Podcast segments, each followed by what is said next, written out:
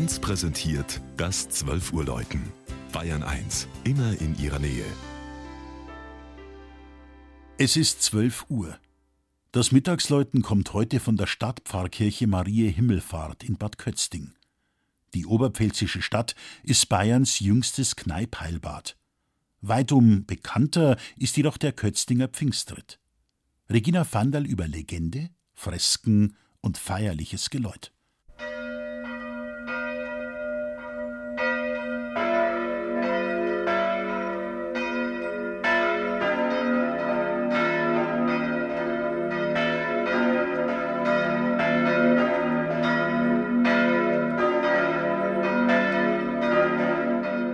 Kötzting ohne Pfingstritt?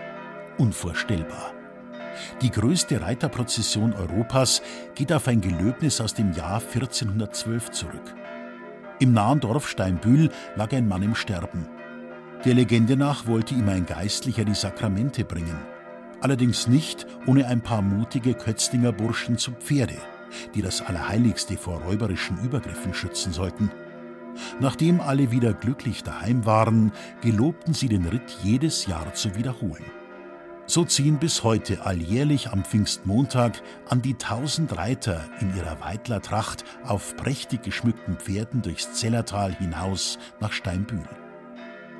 Wer an einem ganz gewöhnlichen Tag des Jahres nach Bad Kötzting kommt, kann sich die Bilder zu dem alten bayerischen Brauch in der Stadtpfarrkirche Marie Himmelfahrt anschauen.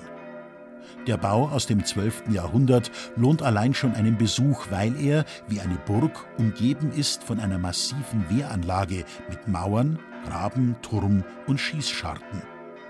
Neben barocken Elementen wie dem Hochaltar und einer Kanzel von 1730 sind in der Kirche drei Deckenfresken zum Thema Pfingstritt zu sehen, gemalt 1930 von dem Kirchenmaler Josef Wittmann. Dargestellt sind der historische Kötztinger Pfingstritt von 1412, der Brauch in seiner neuzeitlichen Form und die Überreichung des Tugendkränzchens an den Pfingstbräutigam.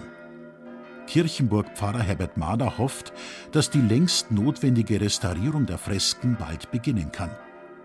Wenn die Pfingstreiter aus der Stadt ausziehen und wenn sie wieder zurückkehren, läuten die Glocken von Marie Himmelfahrt und St. Veit in harmonischer Eintracht.